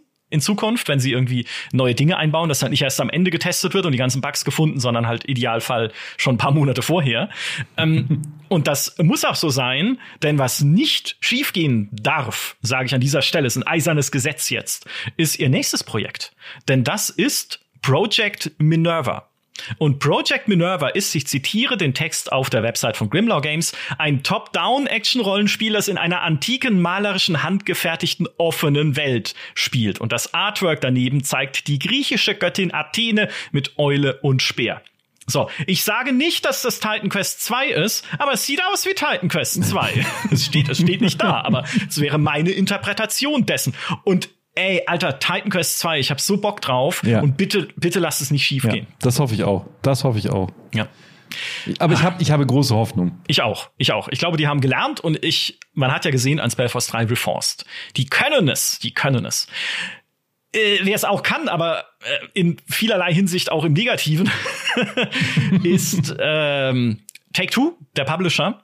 Und hurra, Applaus an dieser Stelle. Ihr habt es geschafft, die nächsten drei Plätze in dieser Liste zu erringen mit derselben Spieleserie, nämlich NBA 2K. Wir haben auf Platz 4 NBA 2K20, dann folgt auf der 3 NBA 2K18 und auf der 2 NBA 2K19. NBA 2K20 haben wir abgewertet um 15 Punkte, NBA 2K18 um 19 Punkte und die Version 2K19 sogar um 20 Punkte. Es, es gibt einen sehr weisen Spruch dazu. Und zwar, du kannst deinen Wurf acht Stunden am Tag üben. Aber wenn deine Technik falsch ist, dann wirst du nur gut darin, falsch zu werfen. das ist ja geil. Wo, hast du, wo kommt, äh, ist es Konfuzius oder? ja, also nachdem er einen Ball ins Gesicht bekommen hat. ja, was halt, was, was end, also es ist ein wunderschöner Spruch. Ne? Man kann auch sagen, es war ein, ähm, Sie, sie haben sich äh, quasi selbst einen Korb gegeben. Oder Take Two hat in dieser Liste ein, Drei, ein Dreier geworfen ins Klo. ähm, also ich habe ich hab mir auch ein paar rausgeschrieben so. Aber es ist auch wirklich so, weil äh, NBA 2K20, muss man ja sagen, ist mit seinen 15 Punkten Abwertung für Pay to Win noch am glimpflichsten davon bekommen, äh, gekommen. NBA 2K18, mhm. habe ich schon gesagt, wurde um 19 Punkte abgewertet, davon 15 Punkte wegen Pay to Win und nochmal vier obendrauf für technische Probleme wie Lags und Verbindungsabbrüche im Multiplayer. Und bei NBA 2K19 waren diese Probleme sogar noch gravierender. Da haben wir sogar fünf Punkte nochmal zusätzlich abgezogen für Lags und Verbindungsprobleme, zusätzlich zu den 15 für Pay to Win. Deshalb minus 20 Punkte. Junge, Junge. Das heißt, wenn wir jetzt mal hochrechnen, ähm, also wir haben ja, wir haben ja jetzt von, von 19 auf 20 haben wir jetzt, sind es fünf Punkte weniger Abzug. Das heißt, in ungefähr ähm, fünf Jahren, drei bis fünf Jahre, mhm. also bei so zum Ende des Jahrzehnts hin, ähm, dürfte NBA 2K 29 dann wahrscheinlich gar keine Punkte mehr, mehr abzubekommen, weil, sie, ja. weil sie gemerkt haben, dass Pay-to-Win ja. nicht funktioniert und man Lootboxen einfach so verteilt, ähm, die nichts kosten. Oh, da sieht man, da sieht man mal, du bist ein sehr optimistischer Mensch und das schätze ich so sehr an dir. Du bist so positiv. Ich hätte gesagt, weil wir uns bis dahin an das scheiß Pay-to-Win gewöhnt haben, weil es überall drin ist. Ähm, aber nee, ich, ich gehe mit deiner Lösung, denn das Pay-to-Win in NBA 2K darf, darf sich bitte nicht durchsetzen. Denn das ist deutlich schlimmer nochmal, als es in FIFA Ultimate Team ist, weil es sich über mehrere Spielmodi hinweg erstreckt. FIFA Ultimate Team ist schon nicht cool, ja, sich da die Kartenpäckchen zu kaufen und ganz viel Geld da reinzustecken. Aber NBA äh, zieht dieses Prinzip durch noch mehr Spielmodi, nämlich nicht nur durch den Karrieremodus, durch My Career, ne, der so das Herzstück des Spiels ist. Du baust dir einen eigenen äh, Basketballer und levelst den hoch dann in der NBA, sondern es gibt halt zusätzlich noch den My Team Modus, der so ein Sammelkartenmodus ist, analog zu Ultimate Team. Und in beidem spielt diese Ingame-Währung eine zentrale Rolle. Die heißt nur VC, Virtual Currency, und ist einfach allgegenwärtig. Also in NBA äh, 2K18 konntest du damit schon im Karrieremodus beispielsweise neue Klamotten, Tattoos oder Frisuren kaufen und dazu auch Attributspunkte, um deine Eigenschaften zu verbessern. Konntest halt besser passen oder blocken oder sowas. Also auch eindeutig spielerische Vorteile konntest du ähm, ja freischalten gegen diese VC. Man muss sagen, ab in, in äh, NBA 2K19 war immerhin der Friseur kostenlos dann mit den Frisuren. Äh, das, äh, das, das würde ich mir für meine Haare auch manchmal stimmt, wünschen. Stimmt, ja, stimmt. Da kann die Echtwelt mal davon lernen. Und ja, man kann sagen, VC sammelst du auch durch absolvierte Partien äh, oder durch Minispiele oder durch Karrieresponsoren. Jetzt in NBA 2K22 gibt es was absolut, finde ich, zu einem Basketballspiel gehört, auch ein Quest-System, um Aufgaben zu erfüllen. Und das war Ironie übrigens. Ich finde, es ist komisch, dass also ja, kann man machen. In NBA 2K22 sammelst du auf jeden Fall auch VC durch erfüllte Quests. Ne? Also es gibt Wege, die kostenlos zu bekommen, aber du brauchst halt so viele davon, um aufzusteigen im Spiel und insbesondere in diesem Karrieremodus, dass wir damals schon bei NBA 2K18 ähm, vorgerechnet haben, dass du vom Start auf Stufe 60 bis auf Stufe 85 190.000 VC bräuchtest, ne, wenn du das rein halt mit dieser Kaufwährung machen wollen würdest. Pro Spiel bekommst mhm. du aber nur ungefähr 500 VC. Also was du un also um die 400 Partien, nee, vier, 400 doch, ähm, um überhaupt auf diesen Wert zu kommen, den du dann insgesamt brauchst. Und das sind halt grob 200 Stunden Grind. Ja. Und, und genau dann denkst, nach 100 Stunden denkst du so, naja, jetzt habe ich 100 Stunden schon reingesteckt, dann ich, kaufe ich mir doch einfach mal so eine, so eine Box nochmal mit dazu, damit ich das endlich fertig habe.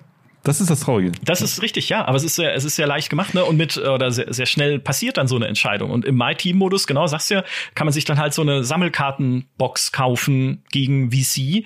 Seit NBA 2K19 gibt es da zusätzlich eine Glücksspielmechanik, Glücksspielähnliche Mechanik, nämlich so ein Balldrop. Ne? Also von oben wird ein Ball geworfen in so ein Kästchen mit so Holzstöckchen drin und der Ball sucht sich dann seinen Weg unten in die äh, in, die Ziellöcher, so am Schluss. Keine Ahnung, wie das heißt, ich kenne die, die Glücksspielfachbegriffe nicht. Ihr wisst, was ich meine. Und dadurch entscheidet sich dann, welches Kartenpaket man bekommt beim äh, Ziehen oder beim Kauf. Und NBA 2K20 setzt da noch mal einen drauf, indem sie das Ganze nicht nur um zusätzliche Glücksspielmechanismen ergänzen, also zum Beispiel um einarmige Banditen und Glücksräder, sondern indem das Ganze auch noch exakt so aussieht wie ein Casino. Also so eine Glücksspielumgebung bauen sie noch ein. Und da fragst du dich echt, ist es noch Basketball oder schon Coinmaster? Das ist ein das wäre das wäre das wäre ein klasse Crossover. Äh, nee, aber also ja, Coin Jordan oder so, ja, weiß nicht. Coin, ja.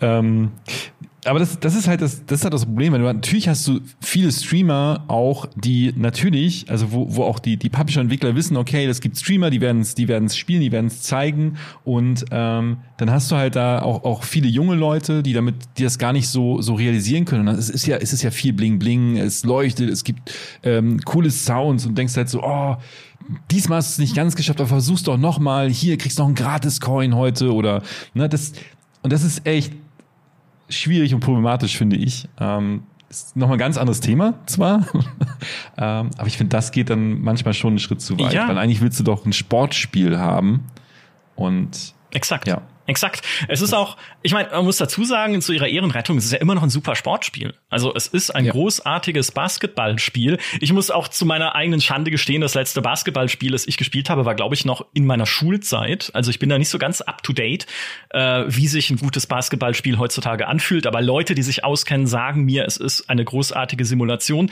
Aber genau, dass sie da diesen Glücksspielüberbau draufsetzen. Selbst die USK, ja, man muss mal, die USK ringt ja sehr stark mit sich, äh, harsche Abwertungen durchzuführen bei Glücksspielelementen. Also das ist ein Thema, über das ich demnächst auch gerne mit der USK im Podcast mal sprechen würde.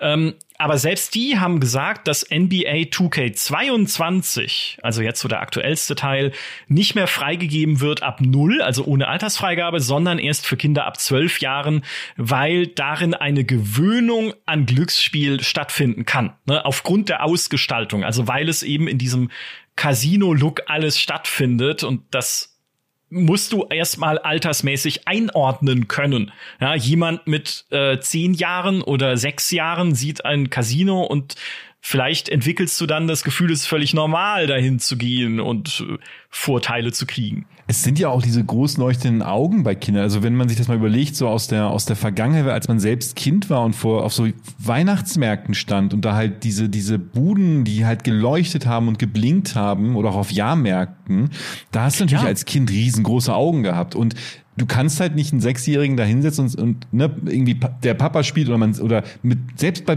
wenn das betreut wird, natürlich sieht dieses Kind irgendwann das Casino und dieses ganze Blinken und denkt so, oh, das ist ja das ist ja toll und wie du schon sagst und dann kommt nämlich genau dieser Effekt, dass man irgendwann plötzlich als das als Normalität ansieht. Ja. Und das ist ähm, deswegen ist schon nachvollziehbar, dass er ab zwölf ist, weil man mit zwölf glaube ich schon ein bisschen besser, wenn man mit Eltern drüber spricht ähm, dass man das halt eben dann besser reflektieren ja, kann. Auch. Das denke ich auch, ja. Was leider auch in dem Fall gesagt werden muss, ist wahnsinnig erfolgreich. NBA 2K. Mhm. Ist eine der beiden Gold Kühe, Goldkühe, Cash Cows, Goldesel, einer, eines der Dinge, mit denen Take-Two richtig viel Geld verdient. NBA 2K und das andere ist GTA Online, ne, logischerweise auch da äh, sehr viel, sehr viel Kohle im Spiel und die, also sie haben selbst gesagt, Take Two, dass sich äh, der Strauss Selnick, der Geschäftsführer, dass sich ähm, NBA 2K im Verlauf der letzten NBA-Saison, also von Oktober 2021 bis April 2022, über 10 Millionen Mal verkauft hat. Das war ein neuer Rekord, was diese Serie angeht. Schon im Jahr 2020 hat Superdata, ein Marktforschungsunternehmen, vorgerechnet, dass Take-Two mit NBA 2K21 in diesem Kalenderjahr 889 Millionen US-Dollar Umsatz gemacht hat und mit NBA 2K20, ja, dem Vorgängermodell, 771 Millionen US-Dollar, also kumuliert 1,6 Milliarden US-Dollar Umsatz entfallen alleine auf NBA 2K. Ja, bei Take-Two oder in vielen damals. Das ist, das sind echt hohe Zahlen. ja, und ja. da wird keiner irgendwie sagen, ach komm, vielleicht sollten wir die ganze, die ganze Glücksspielmechanik mal ein bisschen entschärfen. Ja. nee, das ist eher, eher der gegenteilige Trend. Ja. Aber. Tragisch, Genau, wir werten weiter, nee, wir werten nicht mehr ab, weil wir testen NBA 2K nicht mehr, weil es da wenig Interesse dran gab auf GameStar.de, weil, und das ist ja immerhin okay, wenn ihr es nicht spielen möchtet, weil es so Pay-to-Win ist, dann äh, müssen wir es auch nicht mehr testen, was ich an der Stelle nur sagen kann, es ist nicht besser geworden. Also diese ganzen VC-Dinge, was man sich kaufen kann, diese Glücksspielelemente und so, die USK hat nicht umsonst bei NBA 2K22 erstmal, erstmals dieses äh, Alterssiegel verschärft, also es hat sich nicht viel gebessert in der Beziehung. Das waren die Plätze zwei bis vier unserer Liste mit NBA 2K, aber es gibt ja noch einen ersten Platz. Und der erste uh. Platz ist, ist ein Spiel, ich, Pass auf, äh, als ich diese Liste gemacht habe, dachte ich mir schon, als ich den Namen gesehen habe, nicht nur, dass du derjenige ja warst, der die Idee hatte zu diesem Podcast und zu unserem Aufwertungspodcast und deswegen ein geliebter und gern gesehener Gast bist in diesem Podcast, sondern noch dazu dachte ich, der erste Platz Spiel für dich und du kennst es garantiert und dann sprechen wir vor diesem Podcast darüber und natürlich kennst du es. Es ist natürlich, es ist der Airport Simulator 2019. Ja, es ist ja Ich wollte eigentlich noch sagen, der, der, der, das, der Flieger ist abgehoben. ähm, aber ja, Florian Simulator Frank kennt ihn natürlich. Ja. Also du hast alles gespielt, was diesen Titel trägt. Ähm, mhm. Wir haben den Airport Simulator, Simulator ist auch gut, den Airport Simulator 2019, haben wir damals um 20 Punkte abgewertet weil ich zitiere die Begründung, weil äh, was er an Bugs auffährt, ist derart absurd und fast schon lustig, dass man das Spiel beinahe aufwerten möchte. Der Antrag scheiterte beim Redaktionsvotum aber ganz klar. ja, ist, und damit ist der Airport Simulator 2019 sogar noch gut weggekommen. oh, nee, ich, ich, ja, ich liebe Simulatoren und ähm, das ich habe den, ich habe den 2015 habe ich schon exzessiv gespielt und ähm, dann habe ich so, dann habe ich so gedacht und selbst der ist größtenteils negativ und ich habe ihn irgendwie, ich glaube, was, was wann ist also ich hatte wirklich meinen Spaß damit gehabt und dachte so cool, okay und dann habe ich das 19er gesehen und dachte so, hä, haben die da irgendwie haben die irgendwie versehentlich das falsche Bildmaterial reingepackt? Ähm, wieso sieht das denn genauso aus wie der AirPod Simulator 2015? ist da irgendwas, was, stimmt, was stimmt da nicht? Und es ist doch, es gibt so viele Simulatoren auf dem Markt, die sämtliche Alltagssimulatoren, wo du denkst so, die sind, die sind so simpel und stumpf, aber sie funktionieren irgendwie und äh, es, es macht trotzdem in einer gewissen Art und Weise Spaß. Ich, ich meine, der, der Gas Station Simulator, wo du auch denkst, so, das ist, das, das ist, äh, der ist schon wieder, der ist schon wieder so absurd und komisch, mhm. ähm, dass er wieder gut ist, aber auf eine positive Art und Weise, weil und, und beim Airport Simulator 2019, da denkst du halt auch, okay, 2019, das ist jetzt, das ist jetzt vier Jahre mhm. her und dann guckst du die Bilder an, gut, äh, wobei, nee, stopp, fünf. er ist 2018 Stimmt, raus. Fünf, Jahre, ja. Er ist 18 rausgekommen. Und dann guckst du die Bilder an und denkst so, hä? Ist das irgendwie, das ist ein Mobile Port, was die da haben. Die, das ist ja, das ist einfach irgendwie, ist da überhaupt irgendwas rund? Alles nur Vierecke und, ah, nee. Ich, ich, ich, ich, ich kann meine, ich kann meine Wut gar nicht in Worte fassen zum Airport Simulator. Ja. Es, du hast es selber gespielt. Ich ne? hab's, ja, ich habe also gespielt ist bisschen übertrieben. Ich habe es mal eine Stunde ausprobiert gestern Abend, um einfach zu wissen, worum es da geht. Und äh, ja, toll. Also man ist äh, verantwortlich für dann den die Abfertigung von Flügen auf einem Flughafen auf dem Rollfeld. Also irgendwie mit dem Bus Passagiere abholen, das Gepäck zum Terminal fahren, äh, die Flugzeuge auftanken, mit so einem Follow Me Car sie übers Rollfeld führen. Das kannst du entweder selber machen oder du stellst halt KI Fahrer Fahrer ein, die das für dich übernehmen. Und hey, ich muss sagen, also bei mir war es gar nicht so buggy. Ja, also die anderen Fahrzeuge, die auf diesem Flugza Flughafen rumfahren, sind halt strunzdumm. Ja, aber zumindest meine Fahrer oder meine, soweit ich es gespielt habe in der guten Stunde, da war es nicht so schlimm, aber es ist halt schlecht. Es ist langweilig. Es ist, es hat diese furchtbare Dudelmusik, die leider sehr viele so Billig-Simulatoren haben. Ähm, es, äh, es hat nicht umsonst schon in der Ursprungsversion 39 Punkte nur bekommen von uns, die dann nochmal abgewertet wurden um 20 Punkte auf 19. 19, ja, weil halt dann, und das hatte ich jetzt noch nicht, weil halt dann so krasse Bugs drin waren, wie das Busse durch die Luft fliegen. Oder dass so Feuerwehrfahrzeuge auf dem Dach fahren. Oder dass die Anhänger von so Gepäckladern den Gepäcklader überholen. Dann fahren halt deine eigenen Gepäckanhänger von, von dir weg. So. Also das, das kann ja schon fast realistisch sein, wenn du irgendwo ein bisschen bergab fährst und die Kupplung nicht richtig dran gesetzt ja, hast. ist ja auch, ist ja auch ein Klassiker, dass man Flughäfen an Abhängen baut, weil dann startet es sich leichter. Ne? Beim Land wird es schwierig, wenn man so von unten hoch und so. Aber ja, Wahnsinn, oder? Ich meine, und dann auch so Follow-Me-Cars, die zwar ja. Follow-Me-Cars heißen, aber die Piloten folgen ihnen nicht ja, und bleiben einfach stehen auf dem Rollfeld und so. Also oh. ja.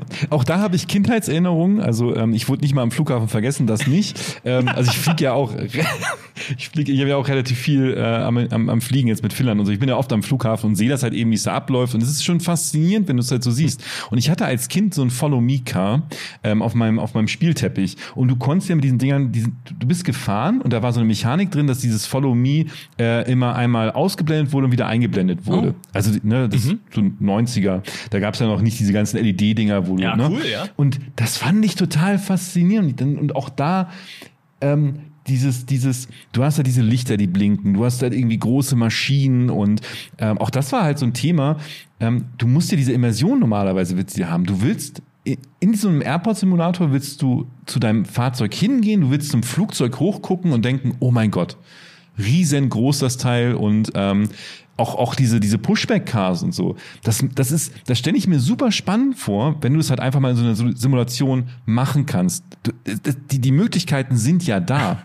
ähm, und es scheitert dann halt an so einer Umsetzung, wo dann auch vielleicht andere Publisher und Entwickler sich das anschauen und sagen so, boah, also die User, die das jetzt hier bewertet haben und so, ist, äh, das lohnt sich nicht, da überhaupt irgendwas zu machen. Ähm, vor allen Dingen hat das Spiel ja nicht mal so viele also ich glaube, der 15er hat tatsächlich ähm, 108 negative Bewertungen. Das heißt, das hat sich irgendwie wahrscheinlich auch nicht unbedingt gut verkauft. Ähm, und natürlich machst du damit dann alles, alles groß, also machst ja alles kaputt am Ende. Dann, dann, es wird kein, oder höchstwahrscheinlich kein Airport Simulator 2022 oder 23 geben. Leider. Hey, es gibt immerhin Konkurrenz auf Steam, nämlich den Airport Simulator 3 von 2021 von einem anderen Team und der schafft es noch schlechter zu sein. Der hat nämlich 21% positive Bewertungen auf Steam. Der Airport Simulator 2019 kommt immerhin auf 23%. Also, ha? die haben schon mehr Potenzial ausgeschöpft als der andere. uh, okay, was ich noch sagen würde, vielleicht als abschließendes Wort beim Airport Simulator, ist es, ist für mich so ein Fall, wo man auch bei einem GameStar-Test sieht, dass die Grenze verschwimmt, ob wir ein Spiel abwerten sollen, weil es einfach äh, Probleme hat oder weil wir dran glauben, dass diese Probleme noch behebbar sind, weil sie offensichtliche Bugs sind, oder ob wir es gleich einfach schlecht bewerten, weil es einfach spielerisch mies ist und offensichtlich halt mit geringem Budget produziert und so und lieblos produziert. Und ähm, das ist immer schwierig abzuwiegen, finde ich. Auch wenn man guckt so in die GameStar-Geschichte, die Simulatoren, die wir getestet haben, wie der Polizeisimulator oder sowas, die waren ja auch schon richtig schlecht und verbuggt. Aber da haben wir zum Beispiel dann nicht nochmal spezifisch abgewertet, weil wir gesagt haben, es ist halt einfach eh schlecht. Ne? Also brauchst du jetzt nicht nochmal eine, eine technische Abwertung oben draufsetzen. Ja, ja du, du kriegst aus einer, aus einer Suppe, ähm, kriegst du das Salz am Ende auch nicht mehr rausgefiltert. wenn es einmal alles verrührt ist ja. ineinander. Ja. Wenn jetzt, wenn jetzt man denkt, okay, hey, ich mag irgendwie Spiele mit, mit Flugzeugen, ähm, ich mag so generell dieses ganze Airport-Setting und so. Wenn es nicht unbedingt eine Simulation sein muss, dann kann ich an der Stelle wirklich, was ich empfehlen kann, ist Airport CEO. Mhm. Das ist eine ähm, so ein bisschen so eine Aufbaustrategie. Also man baut sich seinen eigenen Flughafen, man muss die Flugpläne hinstellen, ähm, so Top-Down-View und das macht wirklich, wirklich Spaß. Ähm, das kann ich wirklich wärmstens ans Herz legen. Sehr ja. schön. Hat auch gute Steam-Bewertungen tatsächlich. Tatsächlich, ja. ja. Ähm, alle Rezensionen sehr positiv. Äh, insgesamt 5700, also steht bei 84 Prozent insgesamt. Sehr schön. Das nenne ich doch mal einen versöhnlichen Abschluss für diese Liste der 13 höchsten Abwertungen der GameStar-Geschichte. Flo, vielen Dank, dass du wieder mit dabei warst. Es war mir ein großer Spaß. War es mir auch. Danke für die Einladung. Immer wieder gerne und auch immer wieder gerne äh, freut es mich, dass ihr uns zuhört da draußen. Super formuliert. Ich mache jetzt einfach Schluss. In diesem Sinne, macht's gut und bis zum nächsten Wertungsfiasko. Tschüss.